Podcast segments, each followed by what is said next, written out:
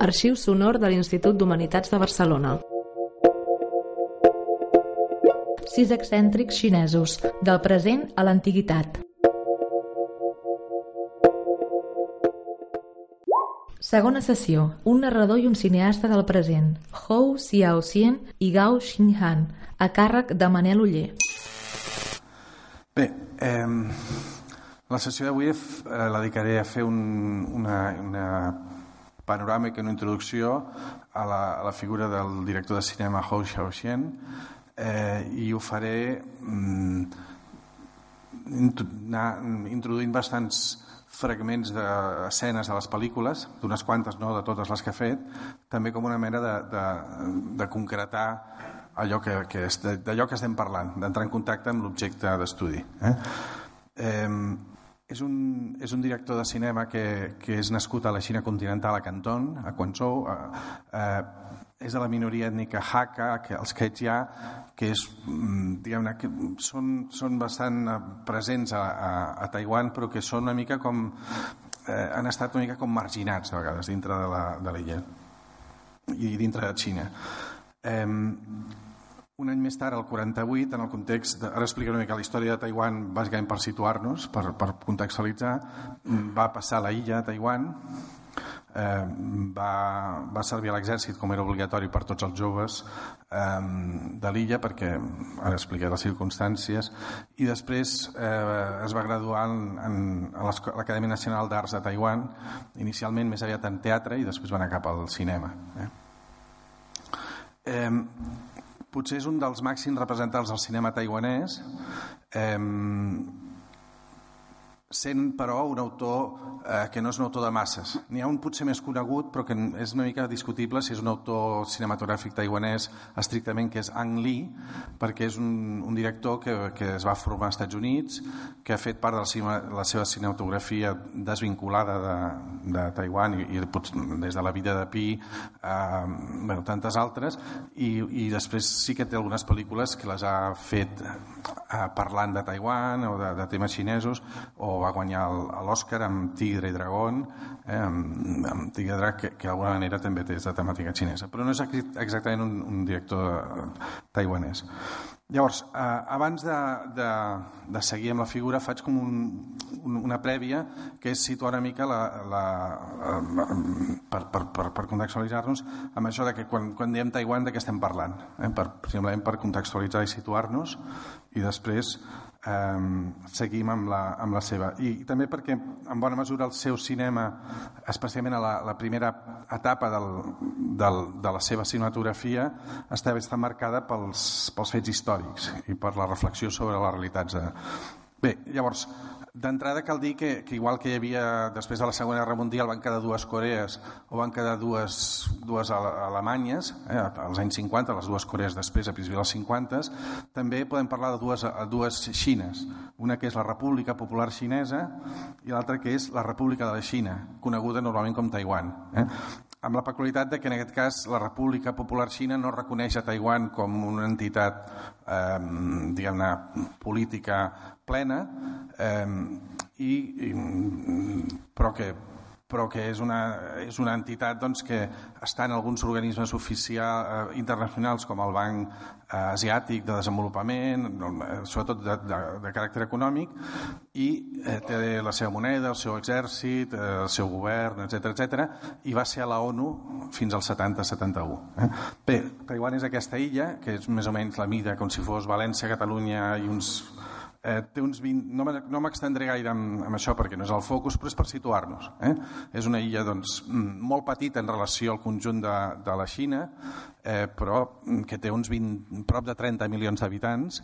Eh, és una illa de, de, poblada inicialment per, per indígenes austronesis, és a dir, malaio-polinesis, podríem dir, que fins al segle XVII mm, no, no estava vinculada poblacionalment amb la Xina, de fet, abans d'haver-hi enclavaments xinesos, hi va haver enclavaments espanyols i, i, i holandesos en, en el context de l'arribada dels, dels europeus en allà i les rutes comercials, etc. i després per, per, per, per avatars històrics va entrar a, a l'imperi xinès a, a finals del 17, eh, primer com una prefectura de la província veïna coste, del, del continent de Fujian i després mm, ja com una província per molt poc temps. Un fet rellevant en la història de Taiwan eh, és que va ser colònia japonesa durant 50 anys. A finals del 19, Xina va perdre una guerra amb, amb, amb Japó eh, i amb el tractat de Shimonoseki, Xina va cedir l'illa de Taiwan al Japó. I entre 1895 i 1945, és a dir, fins a la Segona Guerra Mundial, durant la primera meitat del segle XX, la illa de Taiwan va ser part de l'imperi japonès, com també bona part de Corea eh? dintre d'aquesta expansió asiàtica mm, del Japó, però que va començar bàsicament per, per Taiwan. Eh? Llavors això és important perquè deixa una, una petjada en la història, etc. Després de la, de la Segona Guerra Mundial es va reincorporar a la República de la Xina, que era un organisme, eh, perdó, una entitat política que ja existia des de principis del segle XX a la Xina, quan va caure l'imperi. Aquesta República de la Xina, eh, al cap de quatre anys, va caure eh, perquè va triomfar la, la revolució comunista de Mao Zedong i es va proclamar la República Popular Xina i l'exèrcit derrotat de la República de Xina, de, Taiwan, de, de Chiang Kai-shek, es va refugiar a l'illa de Taiwan. I d'aquí això que hi havia abans, que hi hagués dos règims. Eh? El règim nacionalista de, de Chiang Kai-shek, derrotat a la guerra de l'alliberament o la guerra civil, es va refugiar a l'illa de Taiwan i l'altre doncs, es va quedar al conjunt del continent. Eh? Llavors aquesta divisió aquest, aquest, aquest taló de bambú, que se'n deia, igual que hi havia el taló de ser de la postguerra, de la guerra de, de, dels anys 50 i 60, encara políticament per, per viu, eh? perquè hi ha aquestes dues entitats. Eh?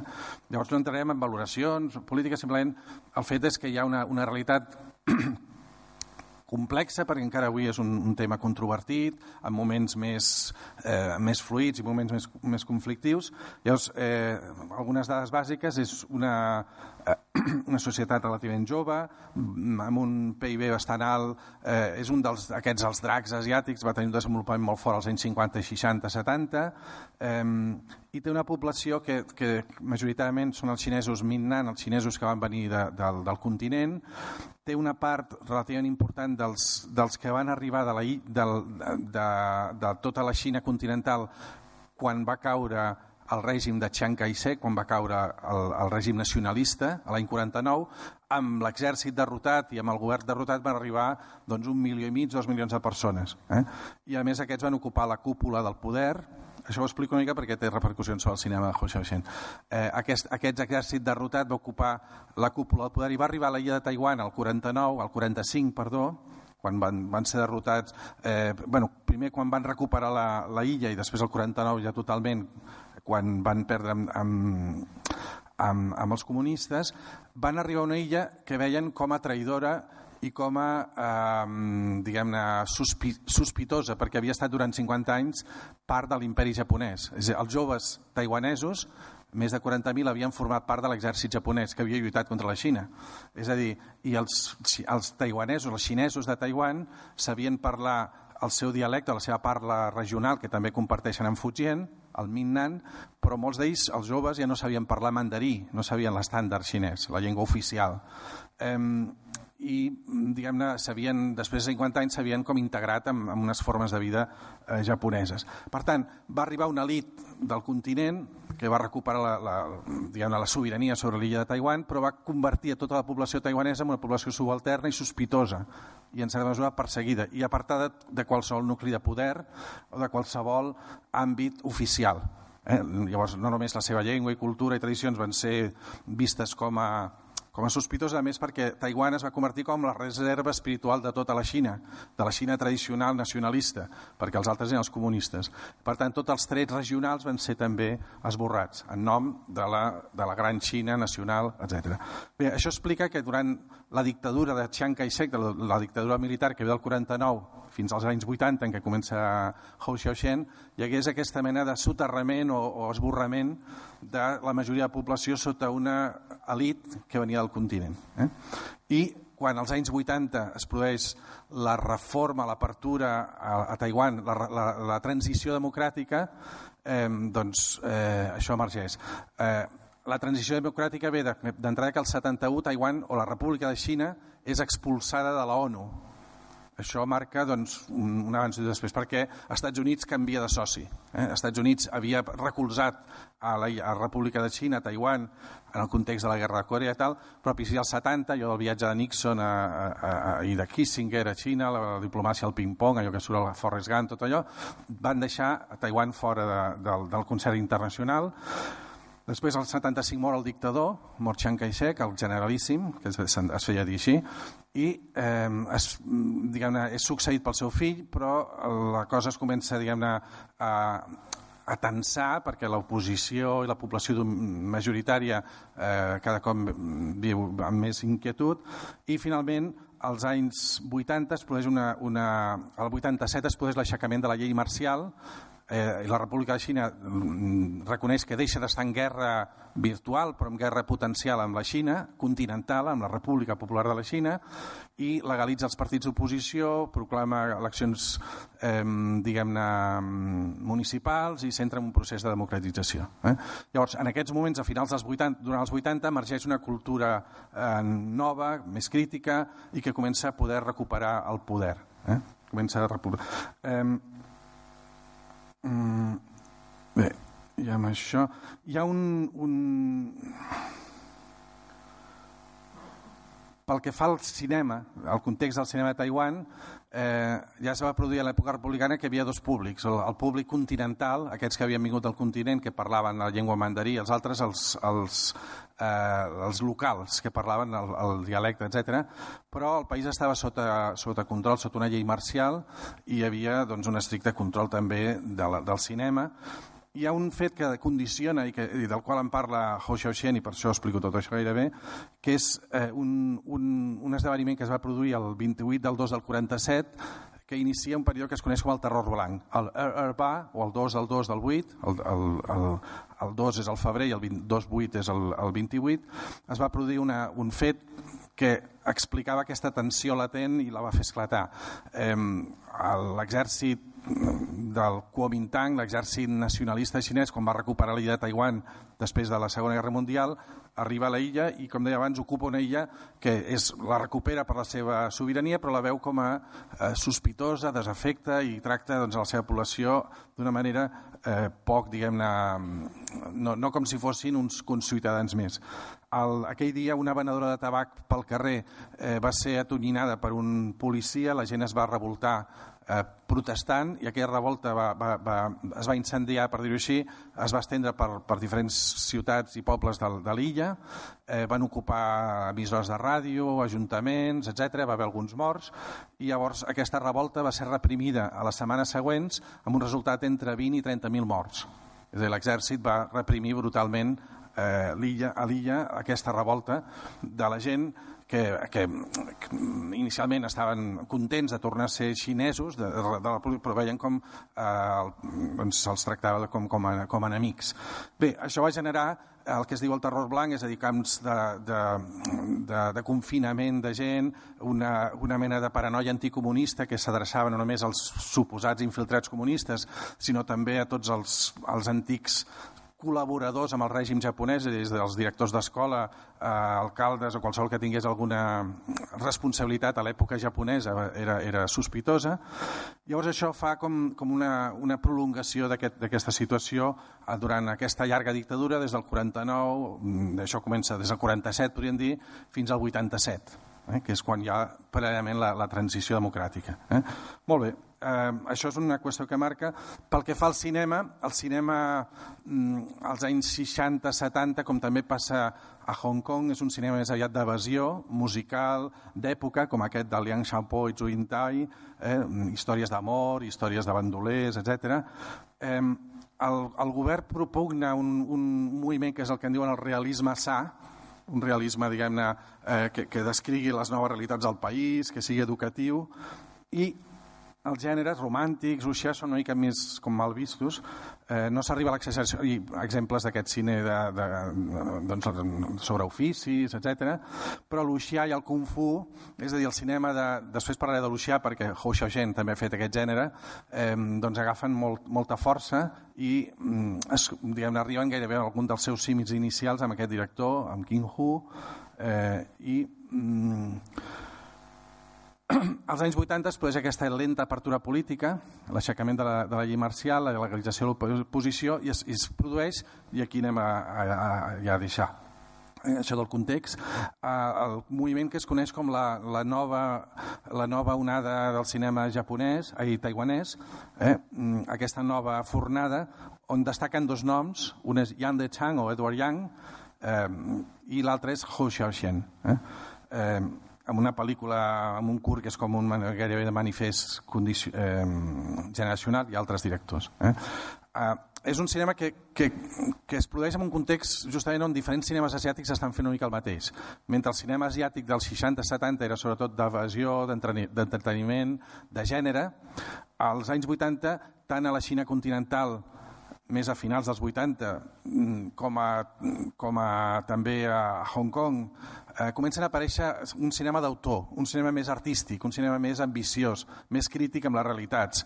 Eh, inclús quan fan gènere, eh, intentant donar un gir més, més autorial i artístic als, als gèneres, als gèneres d'entreteniment. De, de, eh? I això també està passant a altres bandes, eh, el cas del cinema japonès, però sobretot a l'àmbit aquest de Hong Kong, Taiwan, Xina continental. A, a, al continent apareix el cinema de la cinquena generació, Zhang Yimou, Chen Kai-ke, eh, eh, comencen a fer un cinema doncs, més això, basat en, en històries personals, singulars, eh, amb, amb, amb un regust per l'estètica, lluny del propagandisme, etc. A Hong Kong apareix gent com, com Wong Kar Wai, eh, bé, una sèrie d'autors que comencen a fer un cinema més ambiciós, eh, més, més personal. Eh. Bé, i eh, és un cinema, aquest, aquesta onada de cinema més literari i teatral. Eh, veurem, amb Ho Xiaoxian veurem que parlaré també de la seva guionista, que és mm, eh, gairebé sempre una, una, la mateixa persona i és una escriptora. Eh? A vegades és plurilingüe, perquè a, a, a Taiwan, eh, com deia abans, es parla el mandarí, però també es parla el minnan. No sé si potser és alguna... Ah, val, doncs ja està. Com ara posarem pel·lícules, no hi ha problema. No, no si era jo, diguem així. Vale. Eh, plurilingüe en el sentit de que a vegades està parlat en, en mandarí, en la llengua estàndard, diguem-ne, xinesa, però també hi apareix el minnan, la llengua aquesta que, que parla la majoria de la població de l'illa i que a més en el procés de democratització comença a guanyar prestigi i a tenir presència pública en televisió, en, en, en el discurs polític, etc. i també en el cinema. Eh? Eh, I després ja apareix una segona onada de la que no parlem, simplement esmento el nom aquest Ang Lee, que, és, que, que ja he dit abans, i també Tsai Ming Liang i altres directors, que de fet és, és, no és exactament taiwanès, però fa cinema Taiwan. Bé, amb això deixo aquesta introducció contextual, per dir-ho així, i tornem a, al director i a la seva trajectòria, al propi Hou Xiaojian.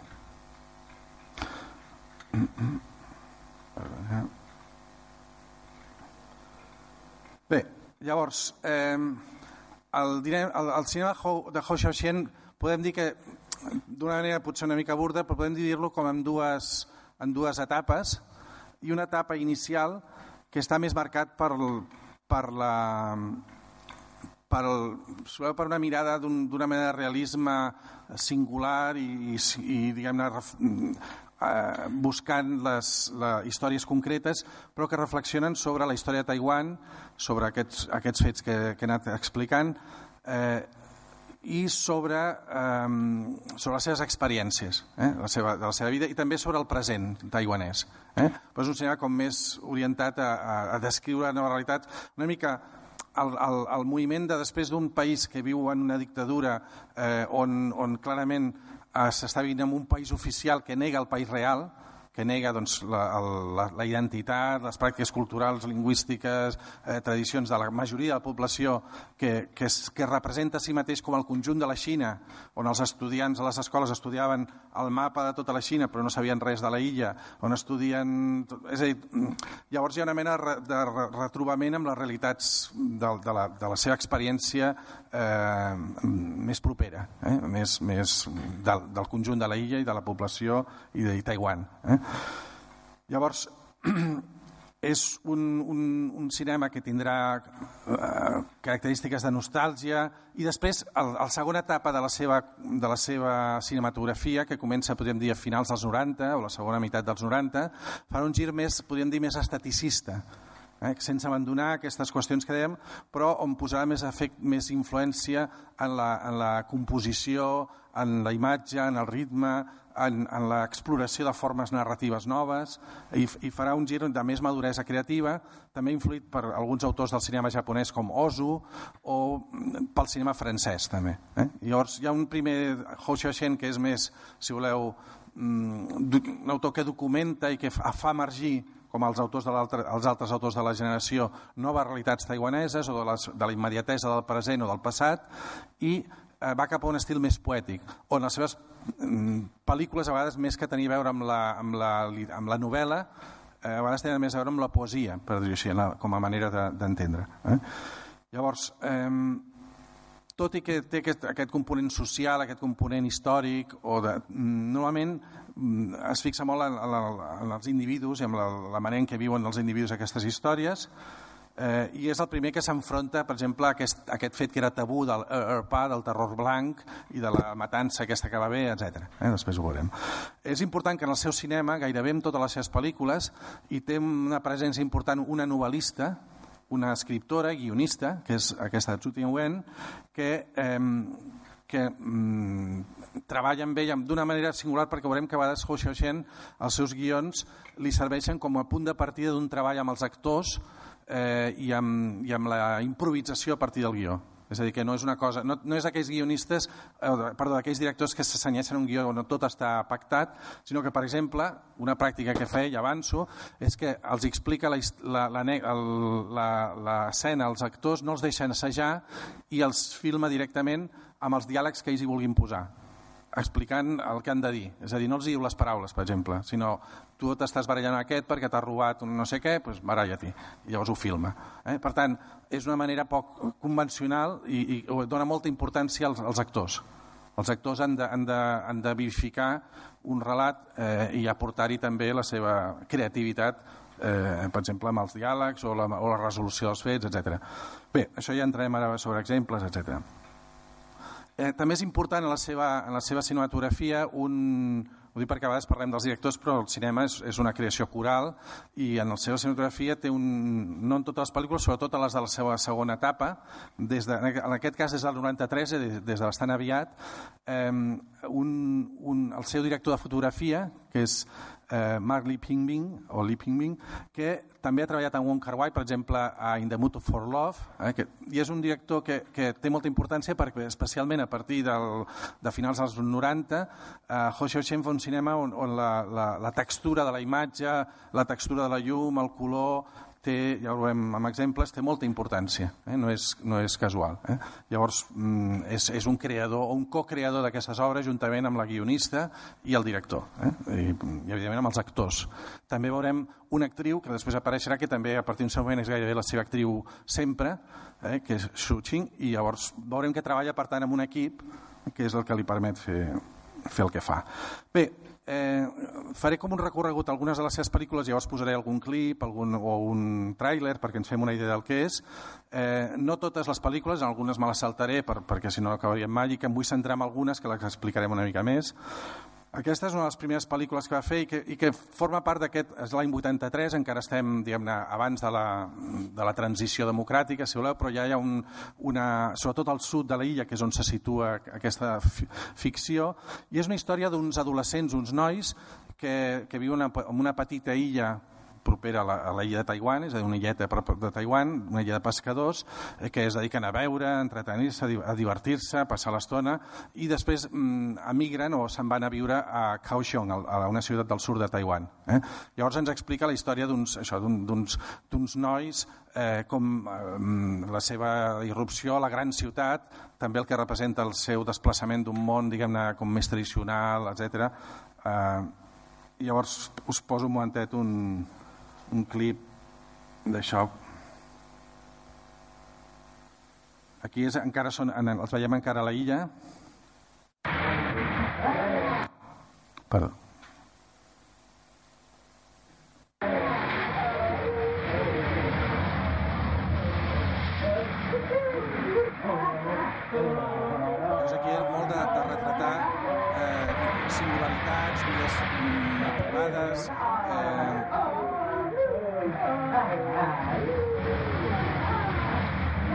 Treballant sense actors professionals. Sinó són nois d'aquells d'ella i agafant aquests nois i fent-los fer la pel·lícula.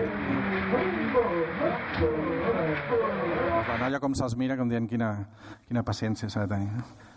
Llavors eh, després els veiem que arriben a la gran ciutat. És, és una història que molt cinema del segle XX ha fet que és la història de l'arribada de la persona al poble a la gran ciutat i com els enganyen com, com es busca la vida com perquè també unes coses que fa José José en diverses pel·lícules seves retratar a vegades els baixos fons, els mons una mica així, mmm, diguem-ne, de, de, de la delinqüència, en aquest cas més, diguem-ne, del, del pandilleo, tot això.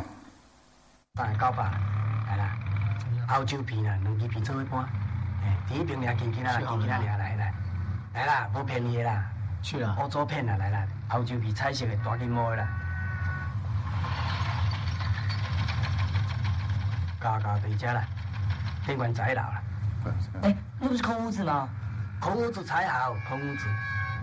哎，今天起来接三百三十九吧。és l'enganyar els, els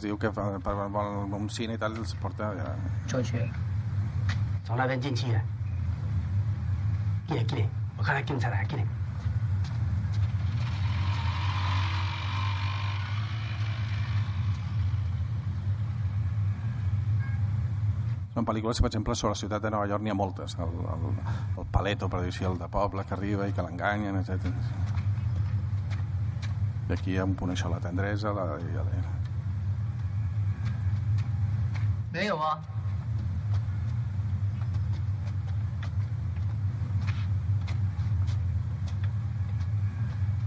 他妈的，我们被骗了啦！ Ens han enganyat, eh? 他妈还真是大荧幕，还彩色的嘞。 I el qui no, el qui no se conforma és perquè no vol. Eh? És a dir, però- Bé, llavors aquí veiem bé, una mostra de- d'una pel·lícula que, que està feta de, de detalls, així, de- d'escenes i de, de com són espontàniament aquests nois, etc. Bé, tornem a la... Llavors, la ciutat, ai, la pel·lícula que el va fer, diguem-ne, famós eh, i, i, i, i d'una manera que marca un, un, un gir de maduresa en té d'altres interessants abans, però és aquesta La ciutat de la tristesa, aquest Beijing que és del 89. Ja estem en la, en la, en la fase, en els primers moments de la transició eh, cap a la democràcia, on comença a haver també mm, circulació de persones entre Xina i Taiwan, són una apertura també en aquest moment, i és una pel·lícula que guanya el Lleó d'Or de Venècia, per tant, que, i també marca una qüestió que és la repercussió, de fet és la, la primera pel·lícula, una de les primeres pel·lícules de l'àmbit cinès, eh, cinòfil que arriben a, al, al públic europeu eh, eh, d'una manera important, etc. També ha passat, amb, gairebé al mateix temps hi ha hagut el Sorgo Roig de, de Zhang Yimou, que guanya el Festival de Berlín l'any anterior.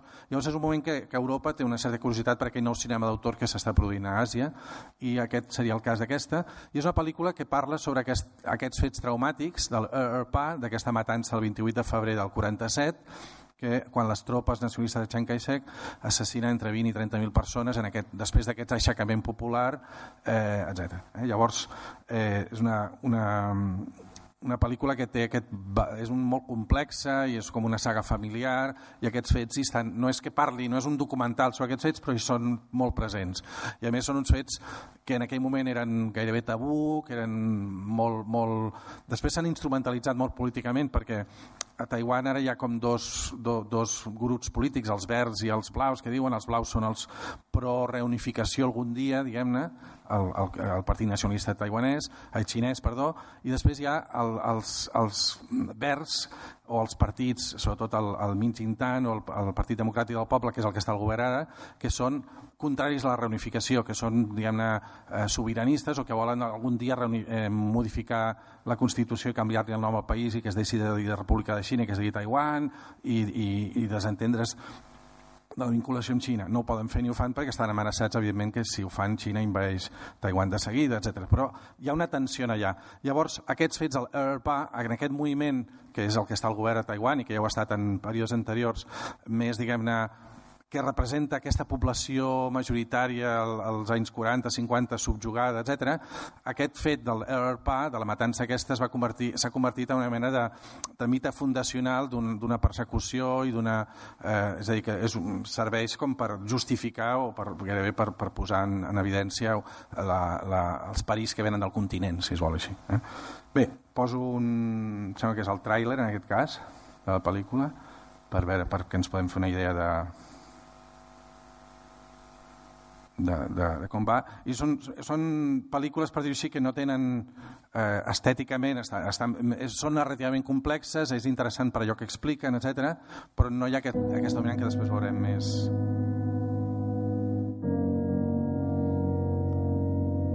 i aquí és el mostrar doncs, tot una, tot unes, un, una època reconstruir els anys, els anys 40 a Taiwan tot una, unes famílies, uns rituals i l'impacte d'uns fets històrics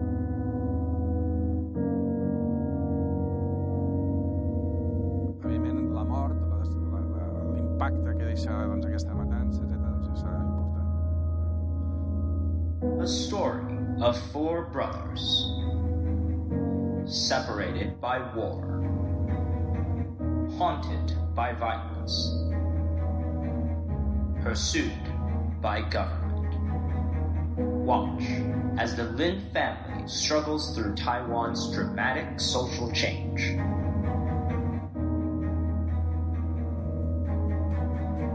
Survival is at stake.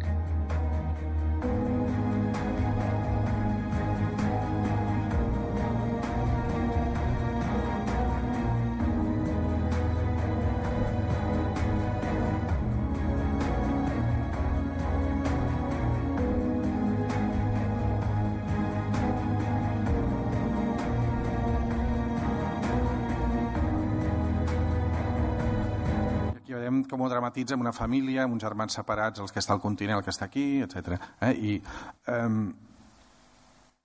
amb, una, amb una, una característica també que és una pel·lícula bàsicament, majoritàriament parlada en Minnan, en la parla de, mm, Diana no el mandarí, llavors doncs, també en aquell moment era bastant innovador i, i pertorbador gairebé, diguem Eh, sí, sí, Aquí, en, en, en subtituladas en inglés sí, en castellano alguna, esta no sé, está en, está en YouTube. Sí, está en, digamos, por ejemplo en YouTube se puede encontrar y, y subtitulada en inglés, incluso en YouTube se puede encontrar. ¿eh? Y si no, pues en, a través de compra online se puede encontrar también. En francés también, subtitulado en francés también está. Pero no sé si en castellano, no sé, también, eso ya no sé.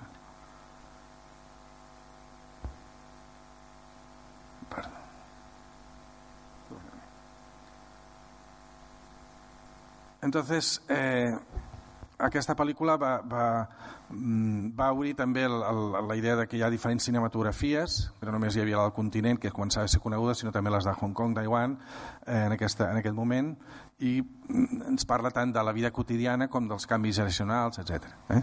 Llavors hi ha una altra pel·lícula que aquesta es va estrenar per aquí, també es va veure, i que és El mestre de marionetes, de Puppet Master, de Shimon Renseng, que aquesta no va tenir tant d'èxit perquè no té el, potser el sentit èpic, però és una pel·lícula molt interessant i, i, i que marca una característica d'algun cinema que després potser no ha seguit tant per aquí, però sí que ha seguit, per exemple, altres directors com xinesos, com Jia Zhangke, etc., que és un cinema que és gairebé documental en algun aspecte. És la història d'un de la vida i l'obra d'un mestre titellaire. Les titelles o les, el, el teatre de marionetes a l'àmbit xinès és molt important eh, perquè eh, s'hi representen mites, s'hi representen llegendes, té un... és a dir, que no és, no és una cosa allò com... potser no ha quedat només reservat a l'àmbit del, del, de l'entreteniment infantil, sinó que és un art doncs, major, per dir-ho així, tant la construcció com... i, molta, i molt, moltes vegades lligat als ritus i a les creences tradicionals, és a dir, que està lligat a la representació de cicles llegendaris, mítics, etc. Però no només aquests cicles. És a dir, que és, una, és un tipus de figura important en les festes tradicionals, en les festes populars. I llavors, unes que característica d'aquesta pel·lícula és que um, um, és una entrevista amb, el, amb aquest senyor, quan ja és molt gran, um, de tant en tant van apareixent fragments d'aquesta entrevista i després va fent la pel·lícula. És a dir, va, van apareixent a mesura que va explicant coses, va fent... És a dir, que té una part documental perquè hi apareix ell de gran explicant la seva vida llavors hi va posant, eh, ho va, ho va il·lustrant o ho va reconstruint amb... També és una característica que tenen els cinemes xinesos d'aquesta època, no només el de Hong Kong, ai, perdó, el de Taiwan, també el de Hong Kong i el de Xina, que és la recuperació de les arts escèniques, mm, és a dir, l'aparició en, el, en, en el cinema de eh, l'òpera, tradicional xinesa, de la, del, també de les marionetes, perquè també hi ha alguna pel·lícula de Zhang Yimou, doncs el protagonista és un, també és un marionetista, la pel·lícula Hotze, Vivir, eh, etc. I altres arts escèniques tradicionals. Eh? Com una manera també de connectar... Ai, perdó, que ara m'he equivocat de... Això és el mestre de marionetes, Puppet Master...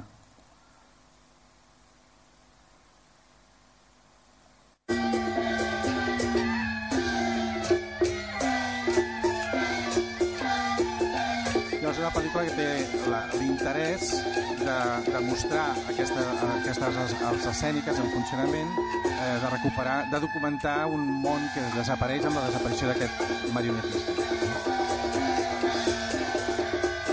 저기 배성경 아기 강 타오대 일을 하니. 가서 보는 moments així. 강 ho, 또 심해. 아, 아, 자, 어, 성경 아니. 공부 비신나. 下面俩都。我你有没有？哦，我一将本落被介绍到我个。 Recordo en un moment d'aquesta pel·lícula hi ha una anècdota molt interessant que està...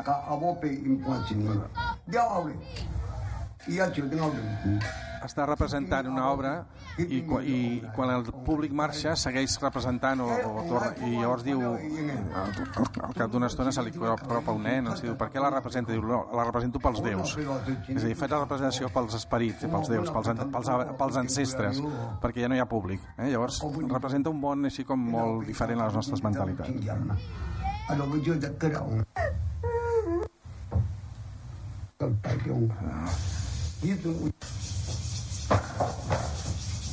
apareix també l'època japonesa.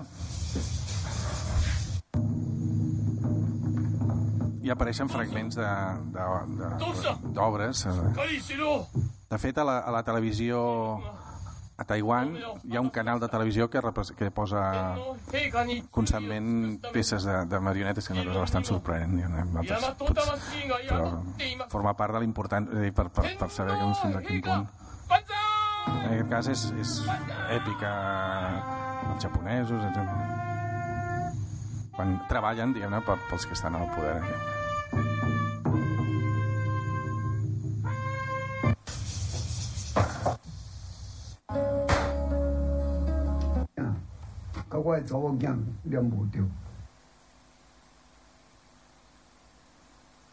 Aquí, per exemple, veiem... Aquests, aquest és el protagonista, el senyor, quan el va entrevistar, que apareix en alguns moments de la pel·lícula. Bé, per tant, és una... Aquí és un, una mica quan ell comença a fer coses que, que ja s'escapen del que podríem dir del més previsible o, o d'un cinema, podríem dir, més convencional i eh,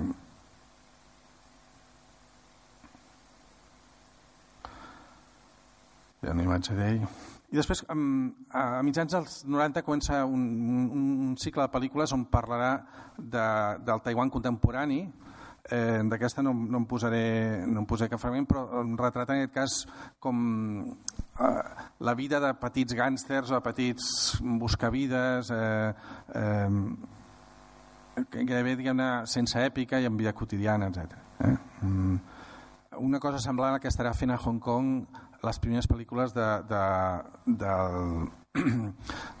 de Wong Kar Wai, abans de fer un gir també estaticista, que tenen certes una, una trajectòria que és en alguns aspectes similar i que comparteixen un director de fotografia en alguns moments. Llavors, on, on fa el gir aquest eh, estètic és en Shanghai Hua, amb les flors de Shanghai, de l'any 98, que és una adaptació de novel·la de finals del 19, eh, que descrivia el, el món de les cases de flors, és a dir, dels prostíbuls, diguem-ne, de l'equivalent al que al Japó són les geixes, és a dir, aquestes noies, aquestes noies que, que estan en, una, en un saló de te, però que és un saló de te on tenen uns amics tensats, eh, que les van a visitar, on allà van a, dinar, a sopar, a jugar, passen el temps, a cantar, etc. i tenen, doncs, eh, són les seves, les seves diguem-ne, eh, protegides i les seves prostitutes, diguem-ne, eh, en aquest món molt elegant i sofisticat, eh, elitista, on no només hi ha el sexe, sinó que també hi ha, eh, és un restaurant, és un lloc on es canta, on es balla, on,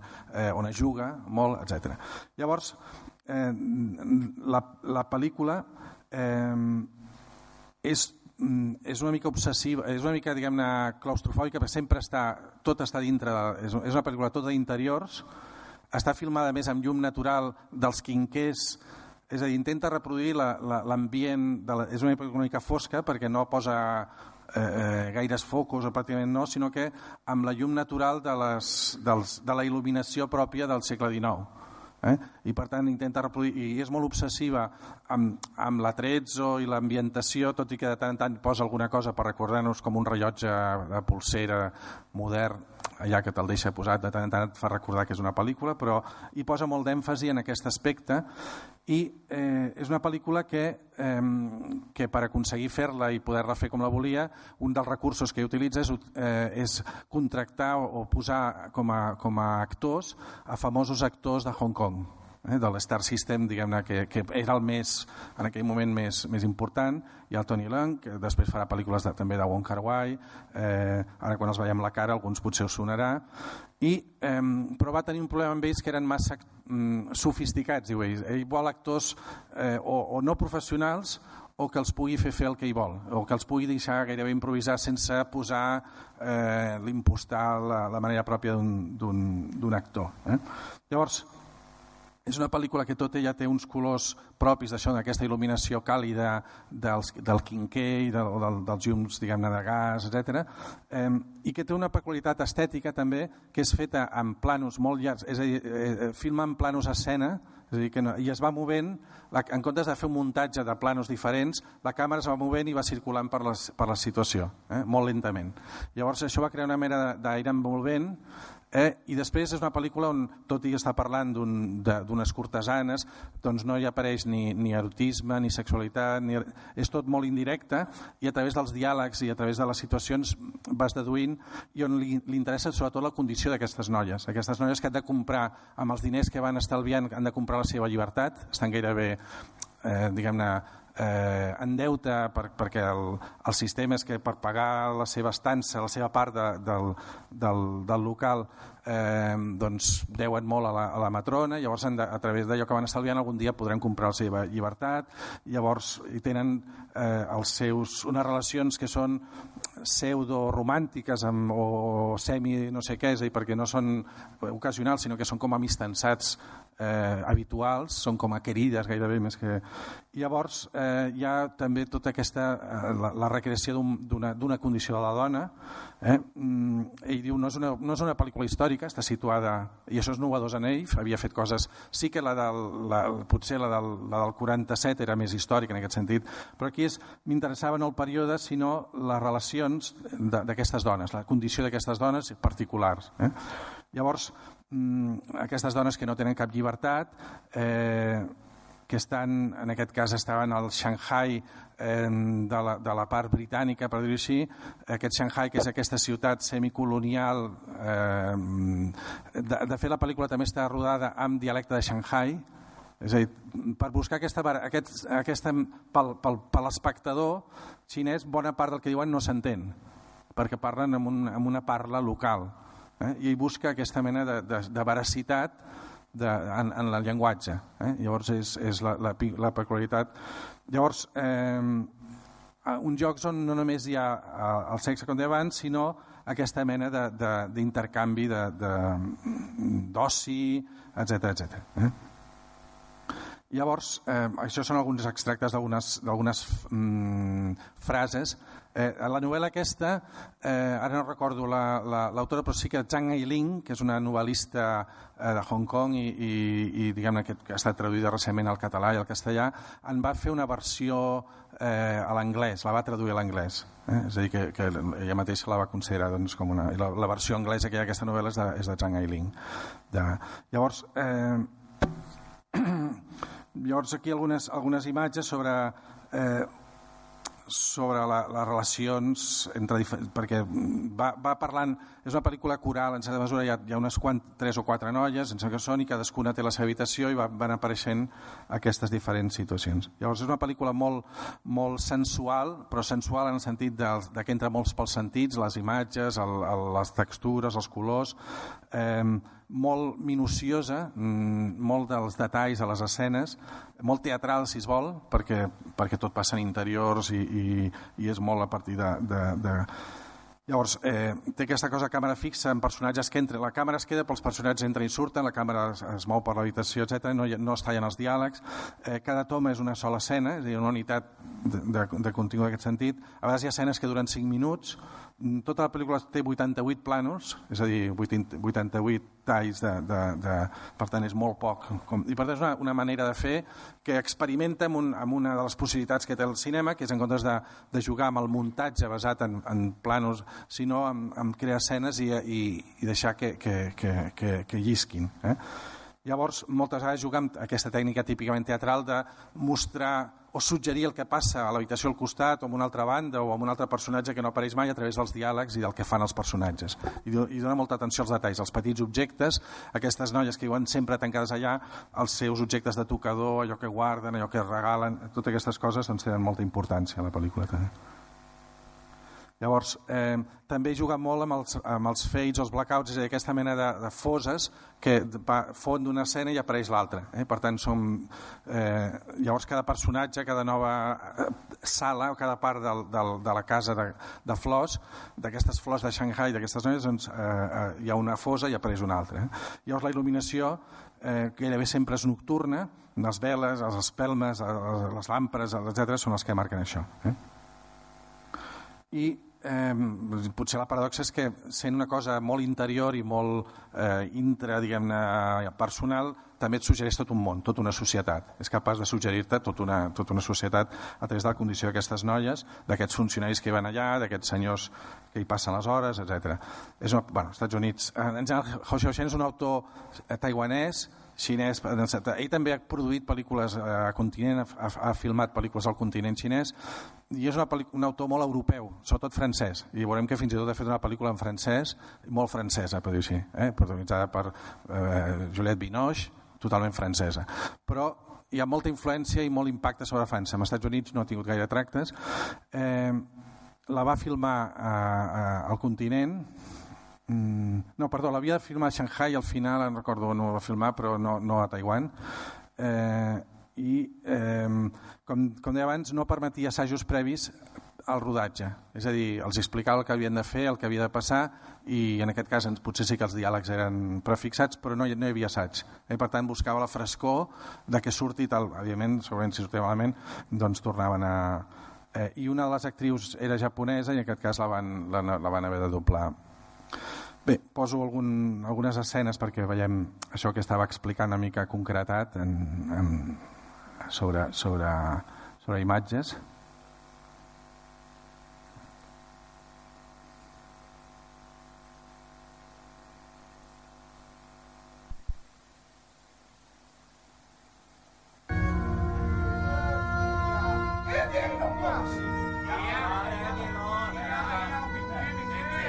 Unes escenes, per exemple, l'escena inicial de la pel·lícula és, és en, aquest, en aquest menjador on estan jugant, van prenent el te, juguen, aposten, i al darrere cada senyor hi ha les seves les noies que, que interactuen, els hi porten el, el tabac, el no sé què, el que sigui, i va presentant els personatges, va presentar les situacions i la càmera es va movent lentament, molt lentament i és, sent una situació coral va com creant el- el- l'ambient.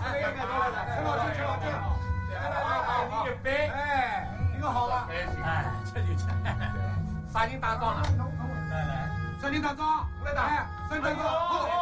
aquest, aquest d'aquí és el protagonista, que també serà protagonista, per exemple, de, del In the Mode for Love, de, de, de Wong Kar Wai i de bastantes pel·lícules importants, també de, també de pel·lícules d'acció Hong Kong. 大气球，再相好，谢你谢你谢你，吃老酒吃老酒。 Llavors aquesta part també gairebé etnogràfica de reproduir unes formes de joc, unes formes de- d'oci, unes formes de vida. Eh, i una, una proxèmia, unes posicions, les noies estan al darrere, els homes estan a la taula, etc. I després va presentant cada un, perquè entremig va sortint el que és funcionari, el que ha arribat d'un altre lloc, el que parla mandarí, 中 来事了嘛。啊。来来来大家教的呀大家教的呀对吧？啊。相好啊。四喜呀两相好啊两相喜啊。三 es fan una mena de pedra, papers, tisores sofisticat i més complex, diguem, amb, amb tot unes dites, un jocs de- de- d'apostes. I la, tots els rituals del brindar, del, eh? les bromes que es porten entre ells. Per aquesta escena, si anem, podríem anar avançant i veiem sense cap interrupció de, de, de pla gairebé, a vegades sí que n'hi ha algun, però pràcticament és tot seguit. 好这个叫心里有数。来来来，继续给老舅，成天搞不下了呀？当了张伟正。哎呦，真的啊生肖啊，凶死他了！哦，来这个结婚啊！哎呦，沈小红算啥个凶啦？我做了沈小红，我就不去当伊了。哎呦，把自家吃来死了，打坏了头面，还是要王老爷添饭，到烦了王老爷了。 Un altre tipus d'escena que ja no és aquesta del, de l'espai comú on estan tots, eh, apostant que és on s'inicia la pel·lícula, que ja són escenes, diguem-ne, on, on veiem eh, amb interaccions més personals amb una, amb una noia, eh, xerrant, o en una de les habitacions, etc. 我啱识佢嗰阵同我讲，佢做官人最难嘅就系遇到一个好客人。 de les foses 而 aquestes 家 que 做 van 紧我，最有一个新客人佢都唔做。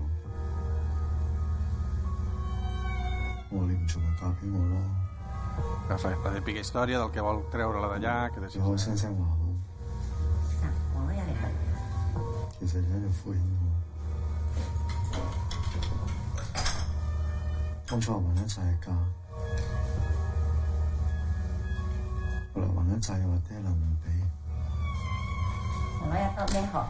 你亲爹来了，俺来顺有面子，没开的，是啥？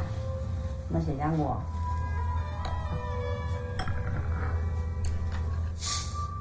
Llavors veiem que cada noia té també una serventa, etc. Llavors va dibuixant com unes relacions interpersonals eh, aquest noi que vol, la vol treure allà si vol casar, però diu, primer has de pagar el deute, després els meus pares ho hauran d'aprovar, i a partir d'aquí es va desenvolupant eh, cadascuna de les històries que se'ns van explicant.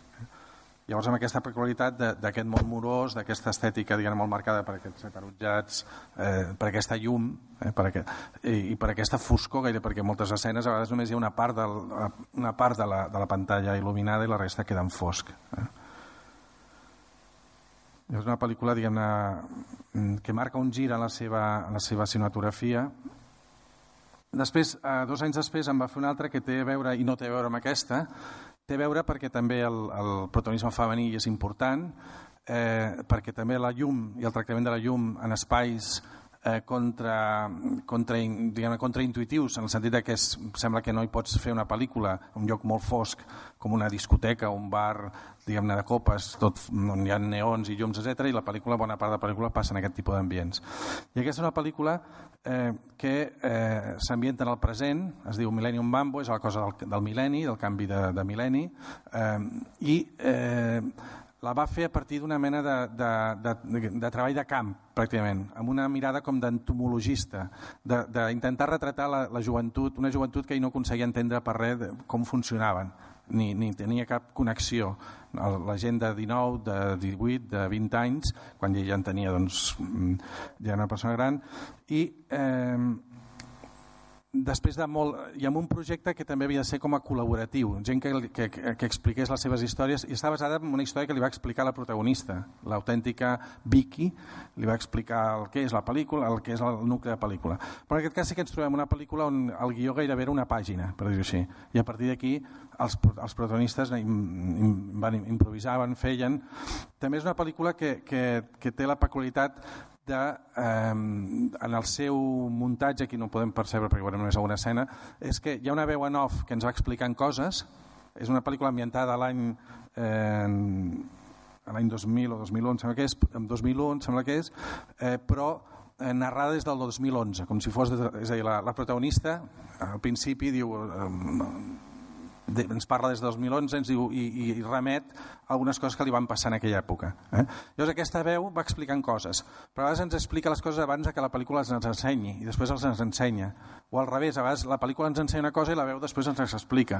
Llavors hi ha una mena de, de, de fragmentació narrativa que fa que tu vas veient trossos de, de la història diguem-ne com desendreçats, com, un, com si fos un puzzle, però s'entén tot, no és, no és aquelles que et vol escalfar el cap i no saps què està passant aquí, perquè de fet no, no, una de les característiques de la pel·lícula és que no hi ha gaire argument, en el sentit de que és una, és una situació, és una parella, també descriu un fet que, que pot, a, gent d'una certa generació pot haver sorprès, que és aquest mena retrocés també en el, a la situació de, les, de la dona. És a dir, noies molt joves, de 18, de 9 anys, 20 anys, que estan en una parella eh, amb un, amb un nòvio controlador, amb un nòvio supergelós, amb, eh, i, i descriu aquest tipus de, de situació, una noia que, que viu amb, un, amb, amb, una, amb, una, amb una parella, diguem-ne, molt això, controladora, que quan arriba a casa l'ensuma a veure si fa olor d'un altre noi, coses molt absurdes així. I llavors mm, és una, una mena de persona desorientada que va a la nit a la discoteca, al, al, al bar, que va per allà, que manté aquesta relació que hi voldria tallar però tampoc la talla. Llavors és una mena d'empantanament. De, Més que un argument que avança, és una situació empantanada. I que quan, quan es vol resoldre acaben al no-res. No explico per si algú la mira, però ja, per si un moment fa com un viatge, diria que se'n va al Japó, però allò que, que sembla que sigui una, una, una via d'escap, d'avançament de l'argument, la, doncs no, no acaba de portar enlloc. Eh? Llavors, és una pel·lícula que utilitza eh, això que deia abans, la, la veu en off, aquesta, basada en aquesta Vicky real, amb tres relacions, una és el, la Vicky i el How How, que és aquesta relació d'amor-odi, de, de, de relació tòxica, controladora, etc. Eh, després aquestes vacances a Hokkaido que fa al Japó, Eh, I després la relació amb un, amb, un, amb un home més gran, que de fet és un mafiós. És un home que va tot tatuat i que forma part d'aquests grups, diguem-ne així, de delinqüència, però que justament és un home molt moral, molt seriós, que li que cuina, que resa al Buda. És a dir, la paradoxa que és un, com un senyor com aparentment molt, molt, eh, una figura paternal, en certa mesura. La, la pel·lícula eh, és molt important la banda sonora i la imatge també. Eh? Com deia abans, potser és més poètica que narrativa. La banda sonora, la, una de les característiques és música electrònica.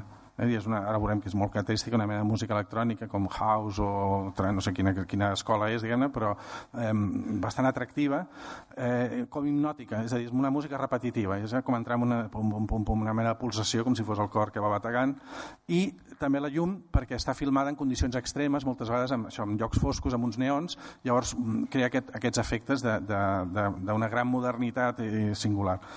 També és important l'actriu, bueno, els, els jocs, eh, això, bueno, això m'ho salta una mica, el fet de les tradicions, Hokkaido, aquest, el nord del Japó, com una mena de la neu i la fugida d'aquesta mena d'infern quotidià en la que està ficada, eh, i eh, és interessant la, la figura de l'actriu, perquè aquí començarà una col·laboració amb Suchi, que apareixerà en bastant de les seves pel·lícules. I en certa mesura eh, Ho Xiaoxian se la inventa com a actriu mm, important perquè Suchi era una actriu de porno soft és una noia que feia pel·lícules de, de sèrie de, del que en diu la categoria 3 a, a Hong Kong de pel·lícules de, de sèrie B eh, i, i havia aparegut una que es deia eh, Sex and Zen i pel·lícules diguem-ne bàsicament de porno soft és a dir eh, eh, aquest era el seu, el seu encasellament i no havia fet res que no fos més enllà perquè és una noia molt guapa, molt atractiva, molt sensual i se l'havia encasellat en aquest cinema a Hong Kong i ell l'agafa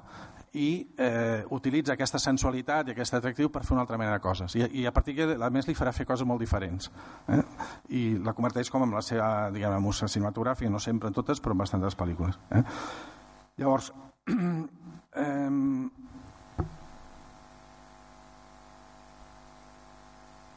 la, la, els personatges, bueno, això del el, la Vicky com aquesta jove taiwanesa d'aquell moment que no té cap mm, ni esperança, ni estudis, ni, ni ben bé res a fer, vulnerable, incòmoda, desorientada, eh, retrata un món eh, d'aquest tipus. Eh, el Hao Hao, que, és, és, mm, que està sempre doncs, fa, amb, amb, el seu, amb la seva doble platina jugant i fotent-se pastilles, etc. I el Jack és aquesta mena de mafiós, mm, o aquest home ja d'una generació una mica superior, eh, amb èxit, diners, i és com una mena d'home de, de negocis, perquè està en negocis tèrbols, per dir així. Llavors, una de les coses interessants d'aquesta pel·lícula, eh, això formava part d'un projecte més ampli. Havien de ser tres pel·lícules, i finalment es va quedar amb una, i havia de fer una mena de retrat de la, del, del Taiwan del moment a partir d'això, d'una feina col·laborativa on la gent enviava coses, tot això finalment no va quedar però el que és interessant és que s'ho pren com una mena de, de treball gairebé, com deia, d'entomològic. I ho fa això, és a dir, mira com sense...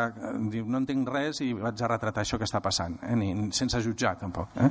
Llavors, amb una, amb una, hi ha una pel·lícula molt freda, una pel·lícula que a vegades algú li pot produir com gairebé rebuig, perquè d'entrada perquè és aquesta pel·lícula que sembla que, bueno, a veure si passa alguna cosa, perquè van passant, són situacions que no s'encadenen amb un argument que fa avançar l'argument, però sí que creen, evidentment, sentit i van eh, no hi ha acció, per dir-ho així. Eh? Són, veiem la noia al bar xerrant amb un, després aquí, després allà, es barallen, entren, surten, etc.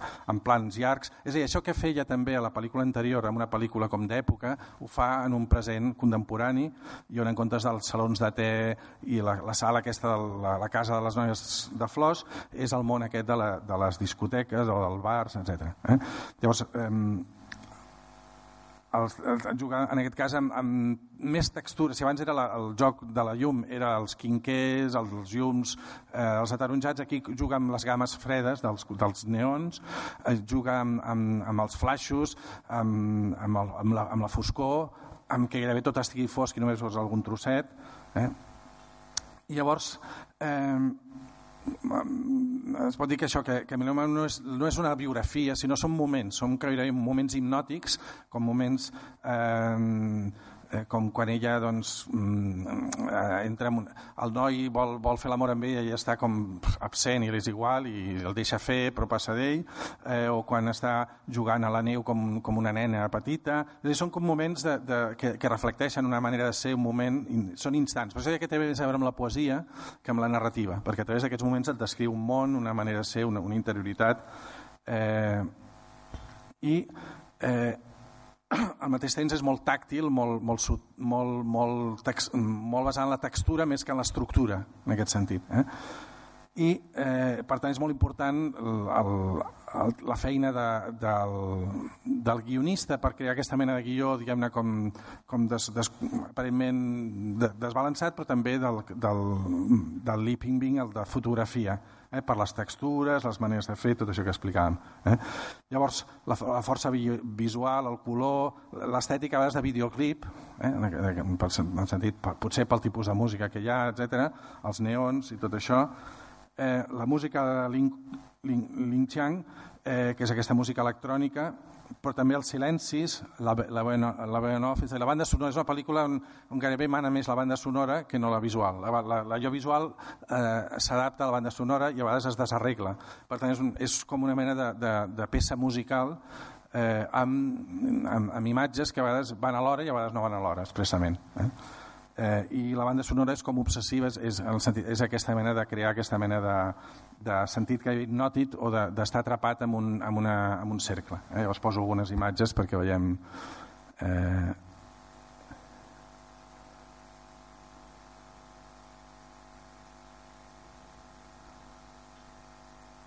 Aquesta és l'escena inicial, si no m'equivoco que comença amb la noia el 2011 amb una veu nova explicant que va, va aconseguir estalviar uns diners i va desaparèixer, i va, va fugir, diguem, va desaparèixer, va marxar.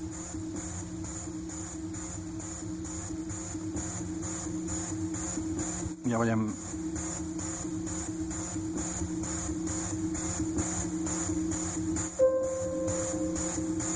i la veiem com per un, un llarg túnel que també té aquest sentit com de la fugida. És ella caminant d'esquena i...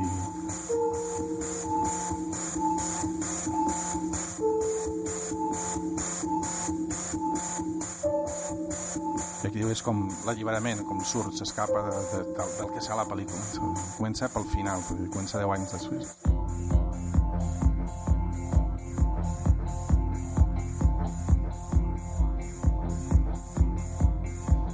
L'actriu, justament per ser una actriu que no era una actriu... i ho va trencar amb Hao 然 Hao. 后就是有办法找到他， Parla en tercera persona d'ella mateixa, eh? 打电话给他，求他回来， 反反复复，像咒语，像催眠， I estava ella com hipnotitzada i tornava, el deixava, tornava, no podia escapar, atrapada en aquesta relació tòxica, podem dir. 他告诉自己， I es va dir a ella mateixa. 存款里还有五十万，五十万花完了就分手吧。 eh, que quan aconseguís reunir aquesta quantitat el deixaria i marxaria. 这都是他十年前的事了。那时候是二零零一年，全世界都在迎接二十一世纪，庆祝千禧年。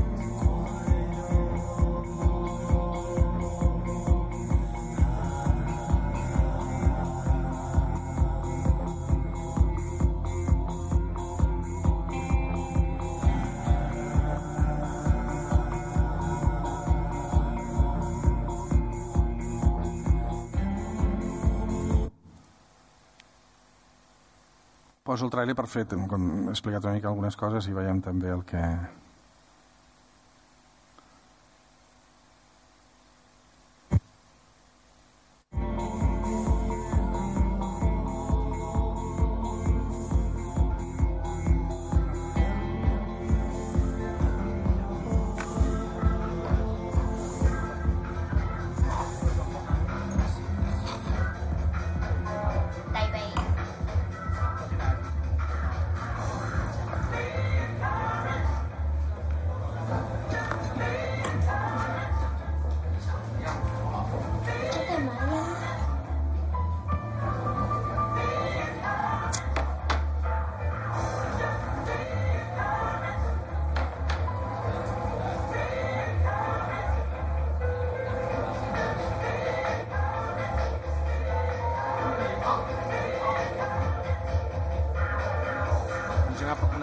narrativa que és el part de- d'escriure i després una part estètica que és aquest joc de, de, també de llums, de color. Aquí és quan ella eh, queda amb aquests, els dos bessons per anar que són japonesos per anar al Japó de vacances uns dies l'inviten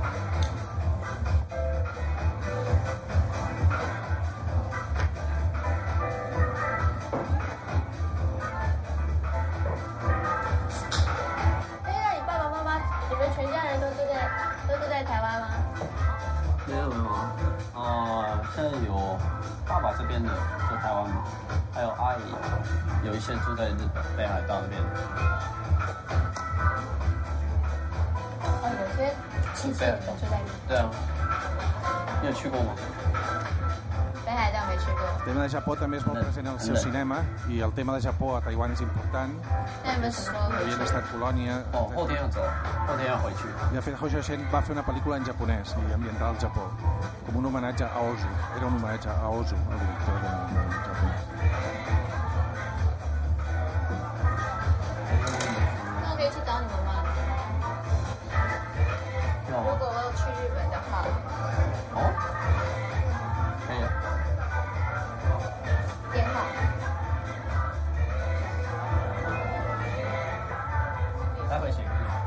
认识竹内康、竹内纯两兄弟的时候， I la, 是在 la 克 veuen 桑 off, 迪斯 que 科 parla, 帕，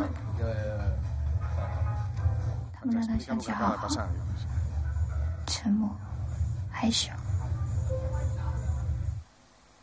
Per tant, veiem aqu- aquest efecte també de la veu narrativa de, de, en tercera persona, com 10 anys després, li va conèixer aquell noi que li va semblar, li va semblar atractiu perquè era molt tímid, etc.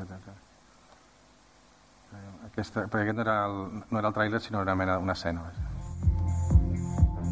Aquest sí que és el tràiler. No va guanyar Cans, però va ser seleccionada a Cans. I és un director ja que ha tingut influència sobre Sayas i altres directors francesos també. que l'han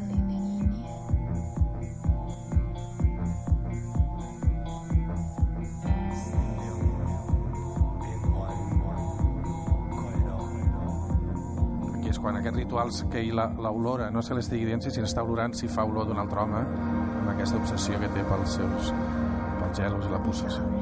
I és a casa seva, té una habitació on està sempre jugant amb, amb el, la doble platina.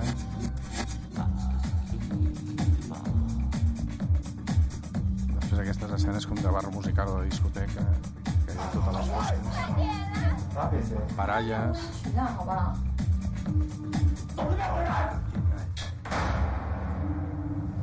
取样好不好？el contrapunt de Hokkaido del nord de, de, de, de Japó, 他在制服店上 mafiosos. 遇到杰哥，他知道杰哥是纵容他的，什么场合都带着他。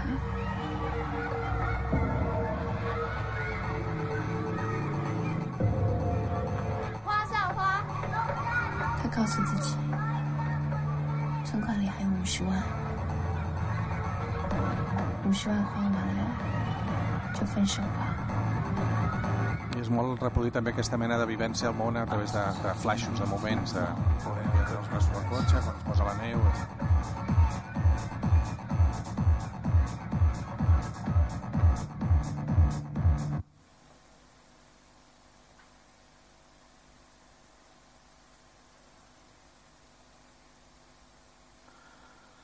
fer una, una trilogia, perquè tenia més materials. De fet, una part d'aquesta pel·lícula, de del material no usat en aquesta trilogia, d'aquesta no trilogia no feta, l'utilitzarà en una pel·lícula posterior o es convertirà en una altra pel·lícula que farà cinc anys després. És a dir, que no arriba a ser una trilogia, però sí que podríem dir que hi ha una segona pel·lícula que en certa mesura és, que, és, que es diu Tres temps, Llavors, eh, eh, aquí explica algunes coses ell mateix, això de filmar aquestes brusques explosions de sentiments, eh, aquesta evolució dels efectes, el, el, també la repetició, la, la vida, una, una vida diguem-ne basada en, en, en el cercle, en l'estar atrapat en el repetir. Llavors, eh, busca també una forma que se digui a narrar això. Eh? Llavors diu, eh, quan freqüentava aquests joves, perquè ell va fer treball de camp, es va estar uns mesos, un any, mm, passejant-se pels bars, per les discoteques, mirant, observant, recollint dades, i va dir, vaig veure que començaven a mitjanit, no, que es dormien tot el dia, eh, per eren com ratpenats, eh, que sortien quan es feia de nit, el túnel... Tot això eren imatges que ell va recollint a partir d'aquesta observació d'un món que ell descriu també com si fossin això com un entomologista, com, com uns insectes que no comprèn però que, el, que intenta reproduir les seves formes de vida. Mm, Llavors, eh, també veia això que, que, que veient aquests joves veia que el seu ritme de naixement, mort, tal, era tot molt, molt ràpid, tot molt accelerat que la seva generació, eh, que, que diu, aquestes noies eren com flors eh, que, que es marceixen molt ràpid, unes flors, diguem-ne, que, que de, de cop apareixen i desapareixen. Eh? I diu, me'n recordo una dita que deia totes les fulles, les fulles s'emporta el vent en el cel mm, mm, és a dir, algunes s'eternitza quan te la mires amb simpatia. Llavors aquest, aquest intent de, de, per dir-ho així, de, de redimir una d'aquestes fulles, una d'aquestes flors efímers d'una vida sense sentit, perduda, etc, observant-la amb tot el carinyo, amb tota l'afecció, amb tot el detall, eh? com una manera de redimir una vida, diguem-ne, i això és l'esperit que, que intenta portar en aquest, a la retrat d'aquesta Vicky. Eh? Diu, la, la, la història de Vicky me la va explicar la veritat. La Vicky existeix de veritat, jo escolti, escoltava i apuntava com ella explica en tercera persona i vaig veure que seria més interessant guardar aquest principi i la va filmar com l'havia escrit. Eh? Ell, ell ho, va filmar, ho va escriure en tercera persona i ho va explicar així també. Eh? Llavors, també deia que en aquest cas, si als actors de Hong Kong se li feien complicat treballar amb ells perquè hi ha massa actors, aquesta noia que estava més, més aviat, eh, una, no era actriu tampoc pròpiament, sinó que era una noia guapa que la posaven a fer cinema perquè era guapa i cinema eròtic o, o de porno soft, eh, de seguida es va adaptar a la seva manera de treballar sense diàleg, sense, sense guió pràcticament i sense repetició. És a dir, que li diu, tu ara et poses aquí, el noi t'ensumarà i tu te'l treus a sobre d'empenta i li dius que et deixi en pau. Però, pum, fas.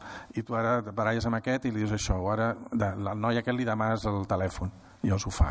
Eh? Per tant, era tot molt jugant amb la intuïció i buscant aquesta frescor, aquesta espontaneïtat o aquesta ingenuïtat, si vol. De...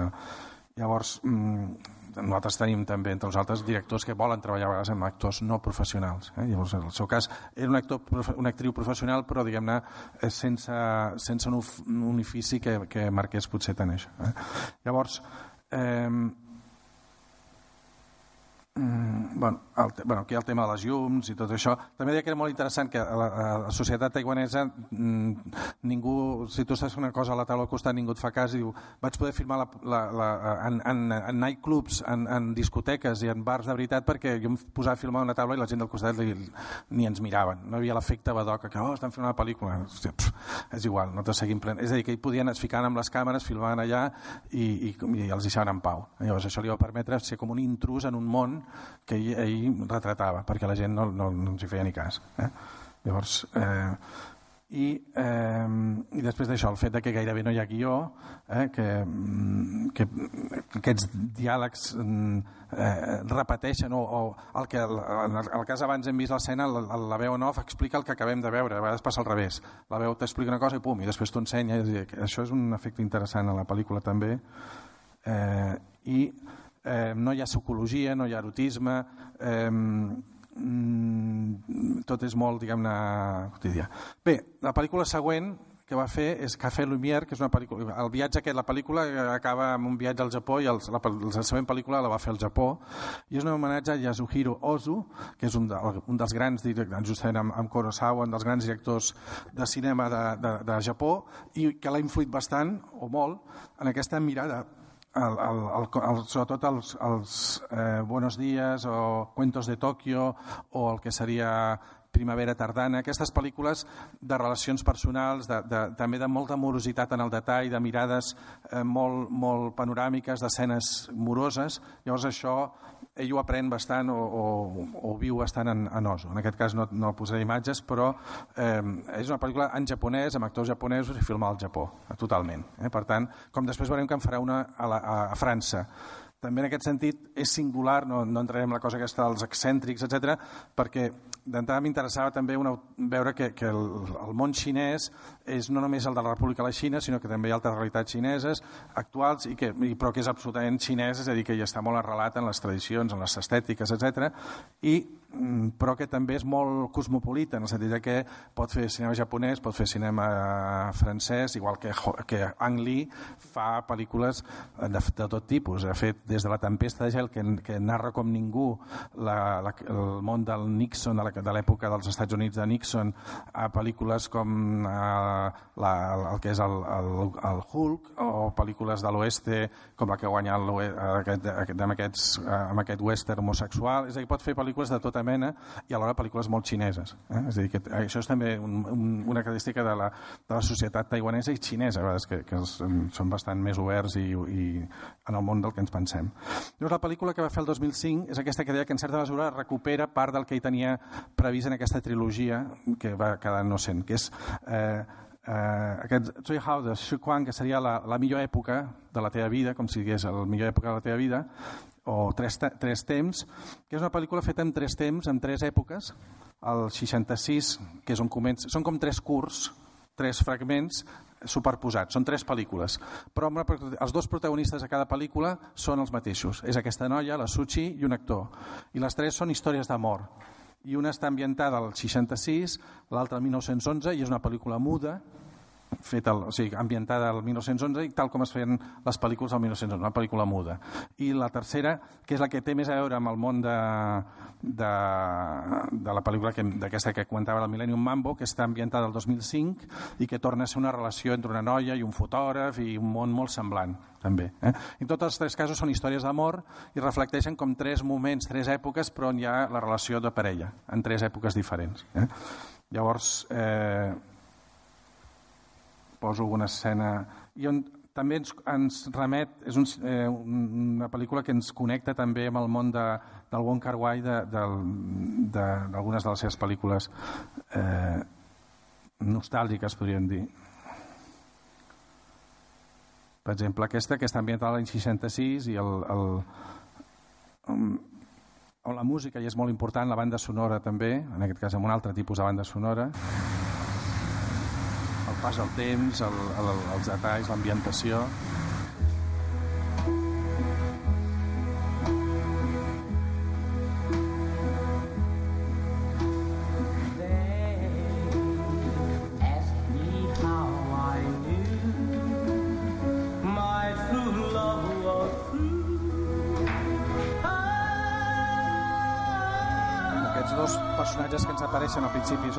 escena de la pel·lícula, són els que protagonitzen els tres curts, els tres fragments. Em sembla que és Smoke It Your Eyes.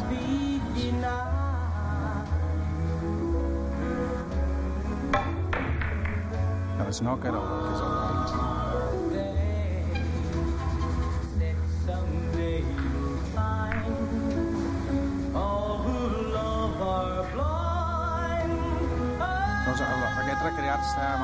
detalls no li interessa, estan jugant i ja passarà què, sinó si estan jugant i el- l'estètica, el moviment, com van vestits, com... Ja està, és una relació de...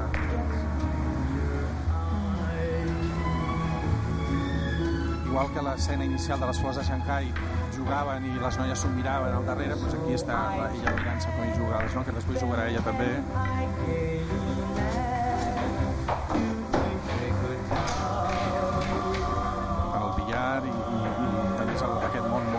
Mascle del billar, etc.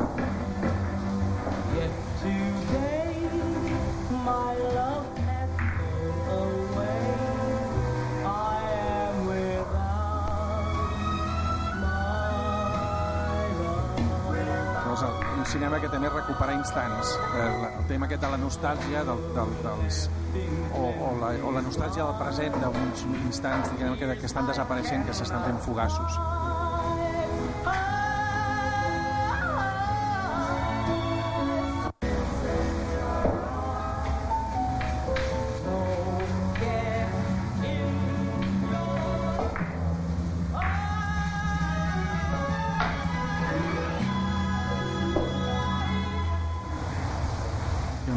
Ser la música, protagonista és gairebé com un videoclip, la cançó sona tota sencera i els veiem mm, una escena eh, que està paral·lela a la cançó. Eh?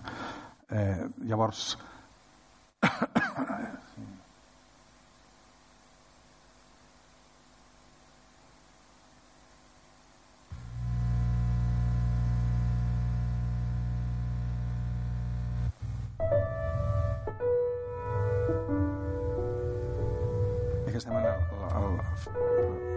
fragment que és cinema mut.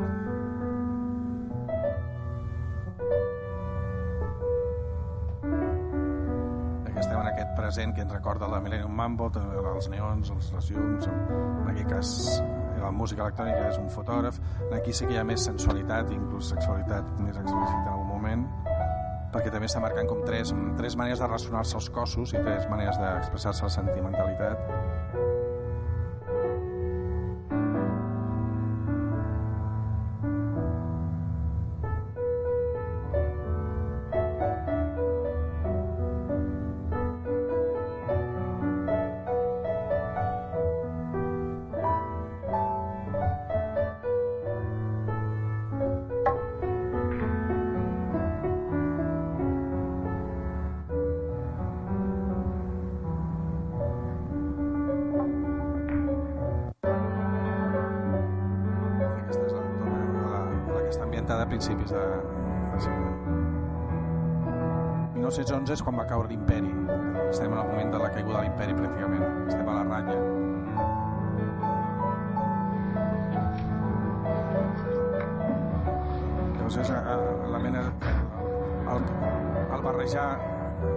Contextos històrics amb una mena d'intemporals, que són les relacions amoroses, l'amistat, la, l'amistat i amb uns mateixos personatges que, que reforcen la, el lligam.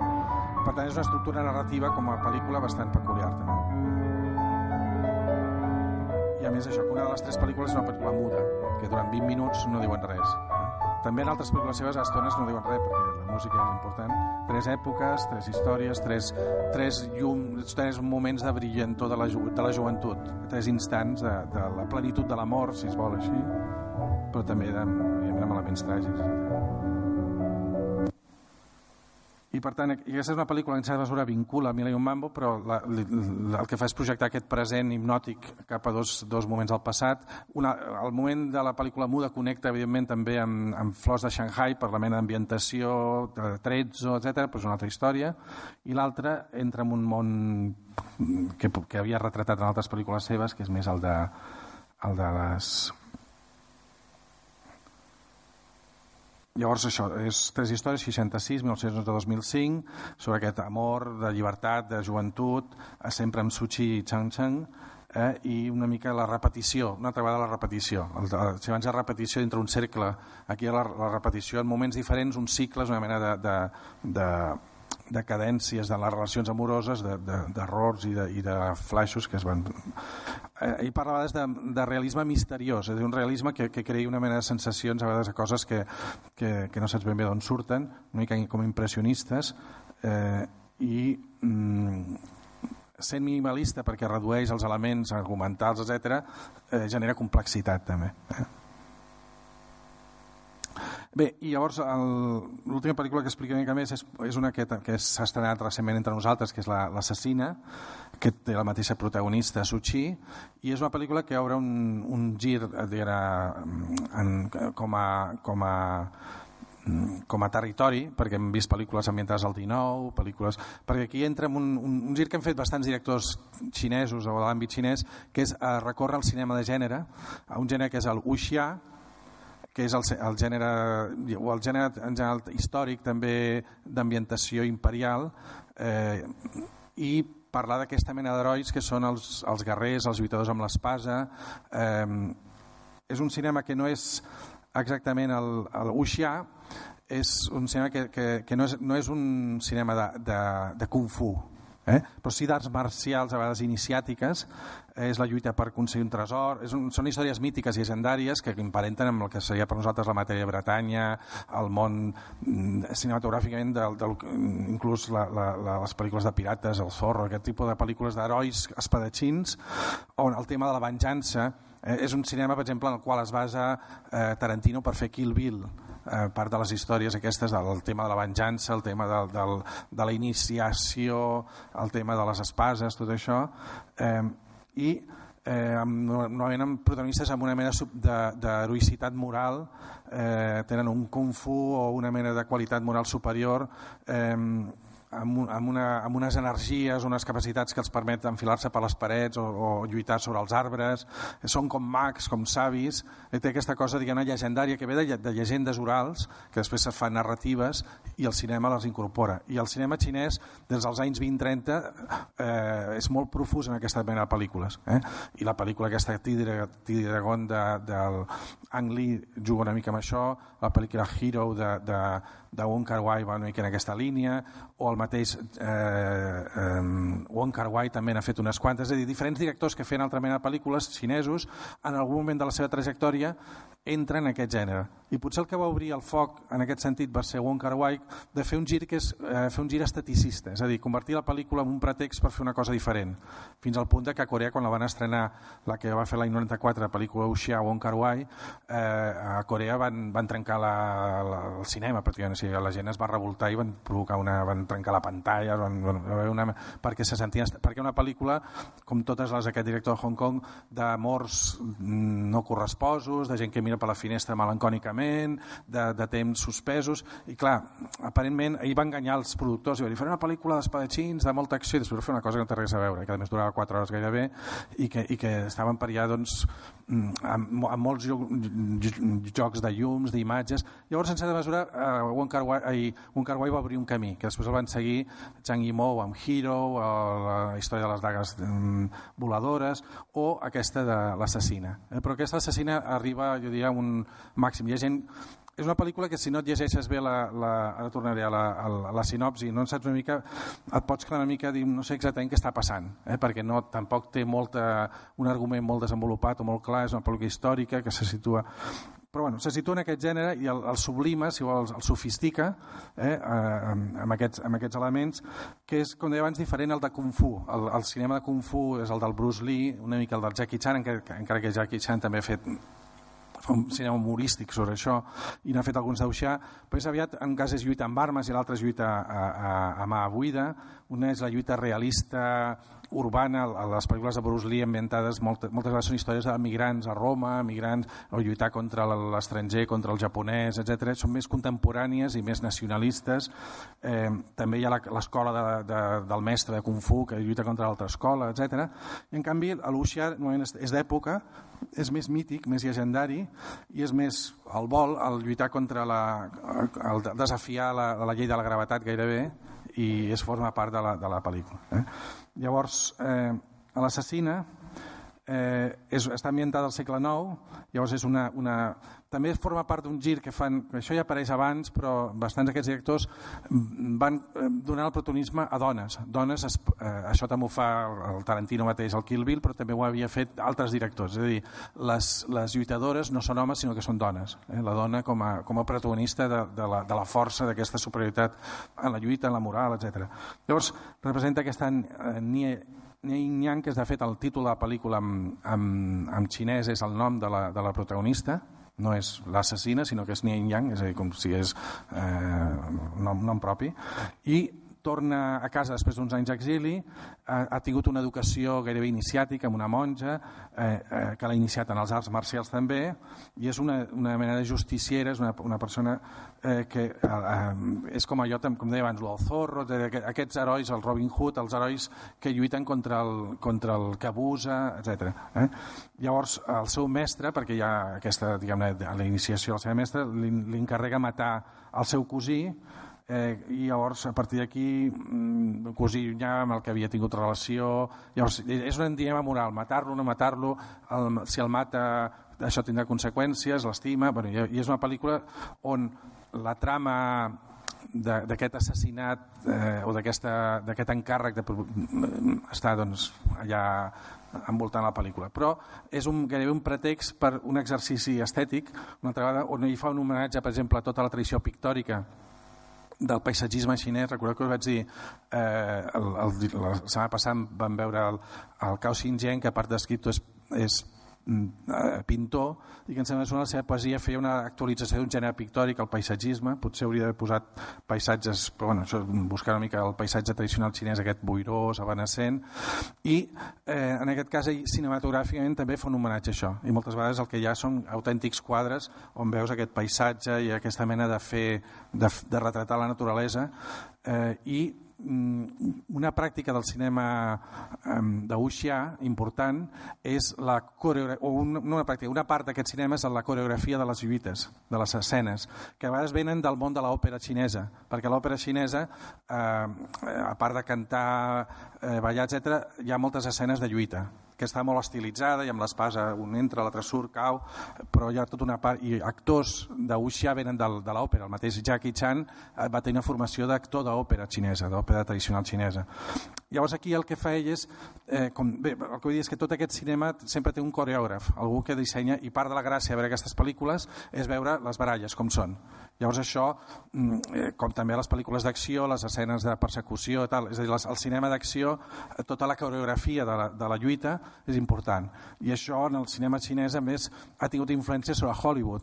I, per exemple, eh, coreògrafs d'arts marcials van tenir un paper molt important en Matrix, per exemple. Totes aquelles baralles d'aquell que es va esquivant les bales i tot això, això ve de, de coreògrafs d'arts marcials i part de la pel·lícula gràcia era la coreografia de les lluites, la manera de...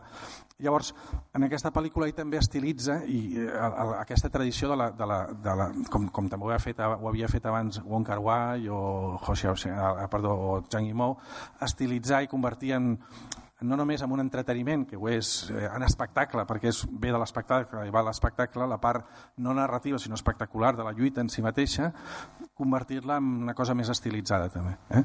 Llavors una pel·lícula on hi ha molt poc diàleg, em sembla que el, el, el, si transcrivissin tot el que diuen en tota pel·lícula cap amb molt pocs fulls, molt pocs, és a dir, diuen molt poques paraules, mm, hi ha molt de silenci, música i, i, i llavors mm, eh, és una pel·lícula que, eh, on la forma ho és tot, és a dir, la manera, aquest, aquest formalisme que no és buit, que no és merament, sinó que va buscar crear un sentit, una forma. Si la forma de, del tres temps era el, el que tres moments dialoguin entre si i expliquen a través dels mateixos personatges la mateixa història en tres èpoques, si la forma del, del, del fragmentar la narració i explicar-t'ho al revés era per explicar justament aquesta confusió mental, aquesta mena de cercle d'estar atrapat en un present hipnòtic sempre repetint-se. És a dir, que quan juga amb la forma no ho fa per, va, vaig a, a, a, per ser una mica virtuós, sinó que crea sentit la forma tancada, obsessiva i fosca de, de les flors de Shanghai també és per crear un món eh, opressiu d'unes dones tancades en unes, en unes cambres que aparentment tenen un luxe i tal, però són com presoneres del seu luxe i de la seva condició. Llavors aquesta és una història d'amor, d'honor, de venjança, de redempció, d'una mena de, de, de, de, de cant, si voleu, gairebé la no violència en una pel·lícula violenta. Llavors, bueno, tot això, diguem-ne, té una... Eh, té un, té, té un interès especial. Eh? Ser una pel·lícula que pot, a qui vulgui busqui una pel·lícula d'acció a l'ús o una pel·lícula on passa moltes coses, doncs es pot sentir decebut. Ja el cinema de Ho Xiaoxian demana en aquest cas, a més, demana, potser, mentre els pots seguir sense saber ben bé res previ, en aquest, si no t'has documentat una mica, et pots confondre qui és qui, què està passant, perquè aquesta noia va aquí, ara va allà, no, no pots, pots no saber exactament què està passant. Eh? Eh, poso algun, alguna cosa al respecte... Aviam. Poso el tràiler d'entrada per tenir una certa idea així, veure una visió de conjunt i després potser alguna escena que ens permeti veure veurem que també la música eh, el paisatge són protagonistes en si mateixos la naturalesa comença en blanc i negre 如今剑术已成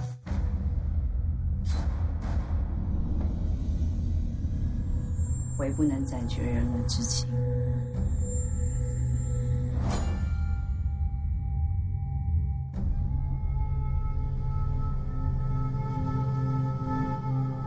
per exemple, el pas del blanc i negre al color, com abans era el pas del, del so, el, també el, el, aquella que no tenia so també era en blanc i negre el tros.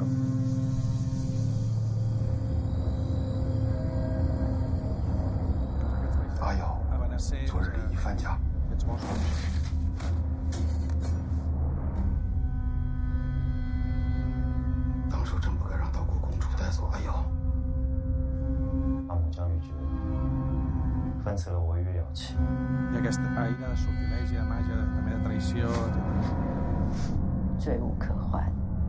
刺其手，无时之觉。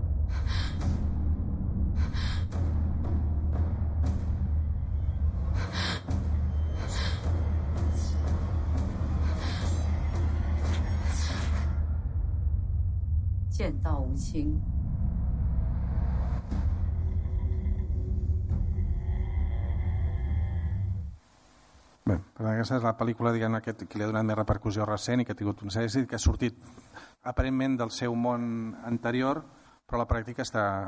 Llavors acabo només ensenyant una cosa que, que és una pel·lícula... Als anys, als anys 50 a París, va una, a França es va fer una pel·lícula que era el Globus Vermell, que era la història d'un nen que el seguia un globus eh, i una pel·lícula com màgica i així mm, molt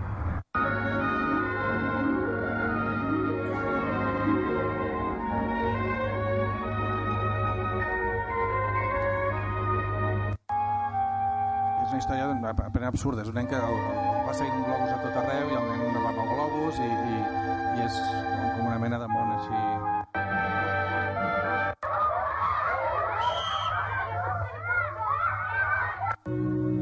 lloc el globus l'espera i després el segueix. I... Bé, llavors ella fet, va fer una versió, el, eh, que és el 2006, va fer una, una pel·lícula eh, on, on actualitzava això amb... Eh, perdó, farem aquesta amb, amb, Juli, amb, amb francès a París, amb el Globus eh, i amb Juliette Binoche com a actriu principal i un altre nen i el Globus també perseguint el nen. I llavors, simplement per veure, era també el sobeneig a París i el, i el cinema francès i a la poeticitat, perquè és una pel·lícula que justament li, li va molt bé perquè aquest cinema diguem que és més poètic que, que narratiu, que és visual basada en la, en la pel·lícula dels anys 50 aquesta la Moria, però actualitzada. La pakistanaise de Simon. M'arribo també.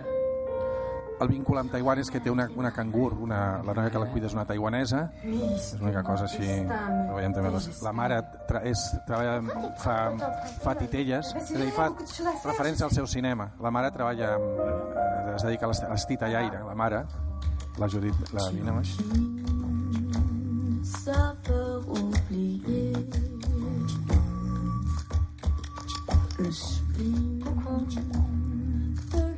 la veuve fanée.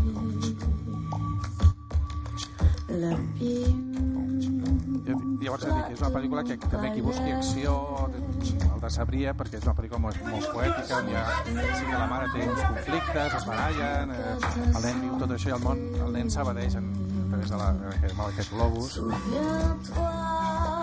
Qu'est-ce qu'il fait le garçon Elle va chercher quelque chose. Un ballon rouge, oui.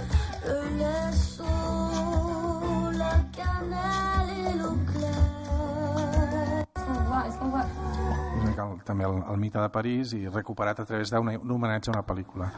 I bé, això seria la, la presentació, una bona part de les seves pel·lícules, me n'he deixat alguna, però crec, potser permet veure i animar a veure alguna si no l'heu vista i també també he volgut trepitjar massa, espero l'experiència de veure-la si no l'heu vist prèviament. Tenim potser alguns minuts, eh, avui m'he allargat una mica més perquè al posar les pel·lícules preferia més que explicar moltes coses era veure-les també. Potser tenim encara 10 minuts o sí. Espera que hi ha el micròfon perquè ho senti tothom. Has comentat que el seu cinema té dues etapes, Mm -hmm. la primera més realista i la Sí. segona m'he perdut. Seria més, més on, on el gira aquest cap allò més estètic, on, on, la, on el treball sobre la imatge, la textura, eh, comença a ser més predominant i ho fa sobre diferents paletes de diferents èpoques, diferents... Eh, A partir de quina pel·lícula? Potser aquesta, el Shanghai Hua, de les flors de Shanghai, és on hi hauria el canvi. Tot i que hi ha algunes abans que ja comença a fer això, però aquesta no les he posat. Però potser el canvi més important és aquesta. A partir del 98, és on clarament fa un gir més cap a la textura, la, la llum, el color, com a protagonistes del seu cinema, sense deixar d'explicar històries i d'explorar fets. no? Eh, Sí, yo, yo, Sí, sí, ya, ya se sent, sí, sí. ¿Se oye? Sí. No, yo de este señor he visto solamente esta, la, la La última, sí, sí, sí. y realmente me dejó... mm, Sí, puede desconcertar, sí, sea, sí, sí. Me quedé totalmente sin ver la estética real. Yo Sí. que había visto, he visto mucho de, de, de Jimou y de, Sí. y de, y de Ang Lee. Sí, La sí, sí. estética de- no tiene comparación la estética de estos dos con él. Quizá no entienda bien su cine, pero realmente no le encuentro. Comparado con los otros de la quinta generación, la quinta generación Sí, que realmente sí, sí. es.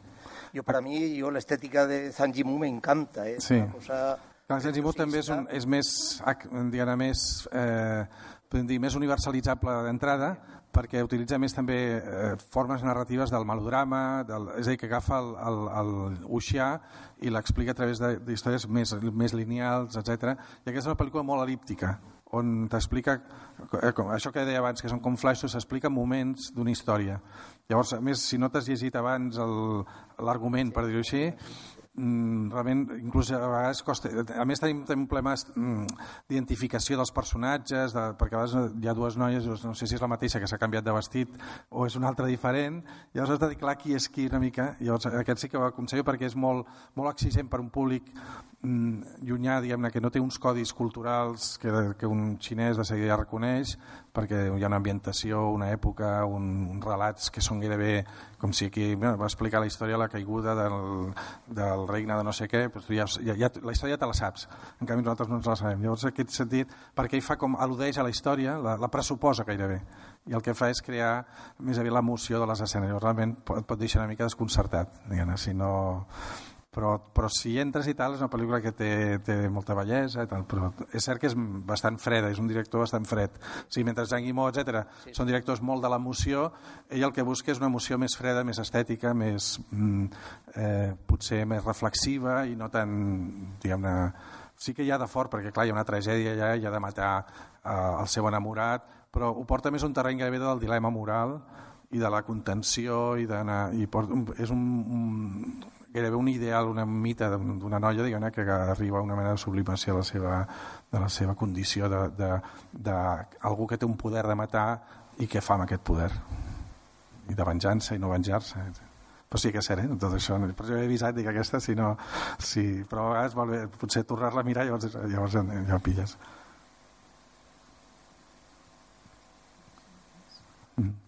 A mi, parlant de l'assassina, em va sobtar la indumentària que porten perquè pen, pensava, l'associava més al Japó, certa indumentària, sí. i sembla ser si s'ha recreat històricament que es portava sí, sí. aquest tipus. És que la, la indumentària japonesa, al Japó es, es s'initza per dir-ho al segle 7, 8, 9, llavors la, a l'època de la dinastia Tang és dir, els típics quimonos d'això era la manera que els xinesos vestien al segle 7, 8, 9 ha, ha evolucionat a la manera japonesa però diguem que és la, la indumentària que els, els japonesos llavors mm, per això diguem-ne dius, ah, això em sona molt al, als quimonos o, o els vestits.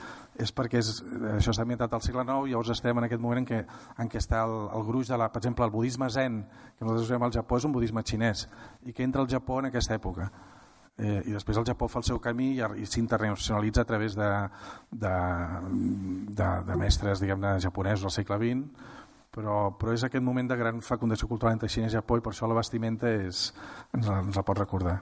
Sí, sí. Bé, doncs el, les properes sessions, les dues pròximes sessions les farà la professora Arlet Suárez sobre un cal·lígraf i sobre un poeta no sé en quin ordre ho farà, però els, eh, aquests dos autors, i les dues últimes sessions les farà el professor Albert Galbany sobre dos filòsofs, un filòsof diguem-ne del, del, del totalitarisme i l'altre un filòsof més aviat al contrari, del gairebé anarquisme. Eh? Molt bé, doncs moltes gràcies, espero que sigui d'interès.